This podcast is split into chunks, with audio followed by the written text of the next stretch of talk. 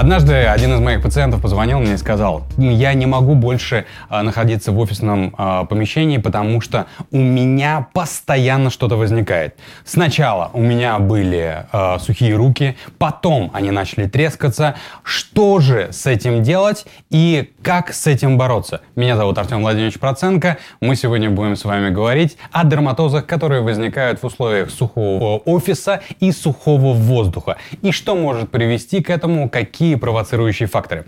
Представим себе, что первым вопросом, который я ему задал, это было «Сергей, скажи, пожалуйста, что же ты кушаешь?» Ну, боже мой, что я кушаю? Ну, ты же знаешь, что я кушаю. Я ничего не ем, практически ничего не ем. Я очень люблю, особенно когда пришел в офис, купить каких-нибудь булочек с шоколадом. Очень люблю круассаны, кстати говоря. А я говорю, а ты не знаешь, что круассаны и а, шоколад очень часто бывают неоригинальными, и там могут быть большое количество консервантов, эмульгаторов и других стабилизаторов, которые как раз и являются являются причиной развития твоего экзематоза.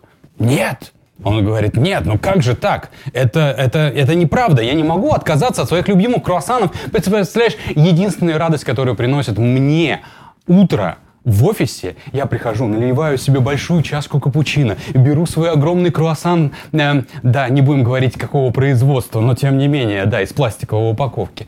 И вот начинается мой потрясающий день. Я говорю, да, замечательно. А ты не думал, что за последние несколько лет сколько ты прибавил? Ну, немножко. Ну, сколько? Ну, 35. То есть замечательно. При твоем росте метр восемьдесят семь, ты сейчас весишь 145 килограмм. И ты думаешь, это норма. И ты думаешь, что твоя кожа будет нормально воспринимать все эти условия. Не только то, что у тебя неправильное питание, не то, что ты большое количество аллергенов доносишь до э, своего организма, но еще к тому же твой сидячий образ жизни.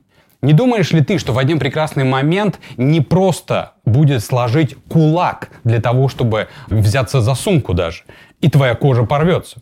а у тебя как раз высыпание в области суставов. И твое заболевание уже не экзема, а псориаз.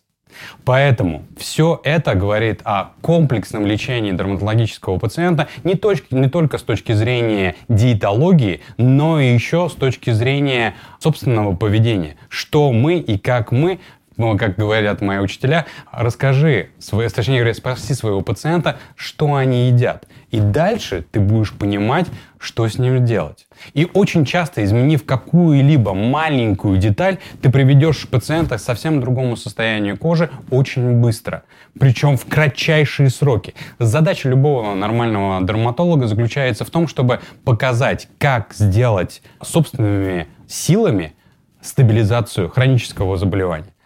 Следующая очень интересная история, которая случилась с моей пациенткой, она была буквально недавно. Она приходит и говорит, мне 35 лет, откуда у меня акне? Я говорю, чем вы занимаетесь? Давайте начнем с этого.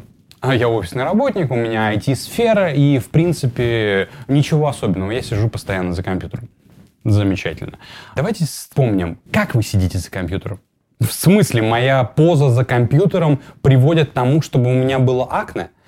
А помимо акне я заметил небольшие расчесы в области лба, потому что акне находилась именно в области лба. Вся остальная кожа была ну, приблизительно чистая, какие-то воспалительные элементы тоже были, но не в большом количестве. Расскажите, как вы сидите? Вот давайте представим, вы подойдете к столу, сядете и немножко погрузитесь в себя и вспомните, что вы делаете. Представьте, что у вас какая-то табличка э, на компьютере. Что вы делаете? А она говорит, ну вот я сажусь и э, задумываюсь над э, ну, решением многих задач. Я задумываюсь. Я говорю, а что вы делаете сейчас левой рукой? Она говорит, что я делаю левой рукой? Думаю. Я говорю, нет, не думаю. Вы чешете лоб. Мало того, вы не чешете его, вы раздираете те маленькие шероховатости на вашей коже, которые вам не нравятся. Вы их ищете, находите, а потом начинаете ковырять. Это одна из простых причин возникновения занесения инфекции таким простым путем внутрь кожи, от чего огромное количество людей взрослого возраста могут начинать замечать, что у них появляются те или иные высыпания. Дальше инфекция начинает разрастаться и занимает ту площадь, которую вы ей позволяете. Потому что даже если вы обрабатываете руки постоянно Purell, то есть вы постоянно купаетесь в спиртовых антисептиках, все равно ваши действие приводит к тому, что инфекция развивается. И вы не можете разорвать этот патологический круг, потому что просто не знаете об этом. Приходите ко мне, меня зовут Артем Владимирович Проценко. Я разделю с вами не только э, опыт мой 2004 года, я занимаюсь дерматологией и косметологией, и я вам смогу показать и рассказать, как поступать в тех или иных случаях и что именно может в вашем случае являться триггером или причиной развития того или иного дерматоза. Однажды мой пациент пришел ко мне с единственной жалобой на то, что тридерм больше не помогает – я, а, рассказывает пациент, пришел к дерматологу какому-то другому, он назначил тридерма. И после, я говорю, точно так было? Ну, вполне возможно, что было где-то не совсем точно так. Скорее всего, я посмотрел по телевизору, что тридерм помогает от дерматозов. Вот у меня есть пятнышко, вот сейчас оно больше, а сейчас уже трещины, и вот как бы на одной руке. И вот а, он сказал точно, что а, тридерм должен помочь, потому что он обладает тройной Э, силой э, и э, заботиться будет обо мне со всех сторон. Я его применял, применял, и вот, видите, уже не помогает. Что делать? Я говорю, ну, в вашем случае надо было начать с того, чтобы не слушать телевизор или не смотреть в интернете, а все-таки прийти к врачу. А, это очень сложно, я вас прекрасно понимаю, потому что каждый раз, когда я говорю пациенту, что надо было прийти к врачу, я сразу вспоминаю себя и говорю о том, что э, не каждый человек может взять и прийти к врачу из-за какого-то пятнышка на руке. Но я всегда говорю о том, что самое лечение, которым занимался пациент, оно было правильным.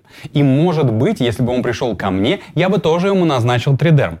Но у этого именно пациента оказалась сильнейшая аллергия на один из компонентов этой мази. А он этого не знал. И именно один из компонентов этой мази являлся противопоказанием именно для этого пациента. Как вычисляет этот доктор? Очень просто. Назначение лечения, далее э, мы видим результаты, и если эти результаты приводят к ухудшению, значит нужно что-то менять. И это изменение как раз может сделать только врач. И что? Пациент пришел как раз к врачу в результате, но уже с разрастающимся дерматозом, который вполне возможно внутри имел не только аллергическую этиологию, как было это изначально, например, неизвестно, а, но трещины и боль говорили уже о присоединении инфекции. И здесь нужно было уже применить медицинские знания и медицинские методики для диагностики этого пациента, а этой диагностикой обычно является золотой стандарт в микробиологии, которым является посев.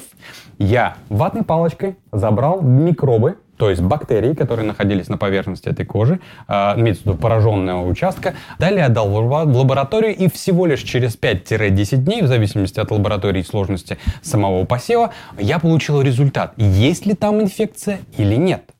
И каков был результат? Инфекции нет. Нет бактерий. Это говорит о том, что вполне возможно это поражение вызвано грибками – то есть грибами, которые тоже нужно лечить по-другому.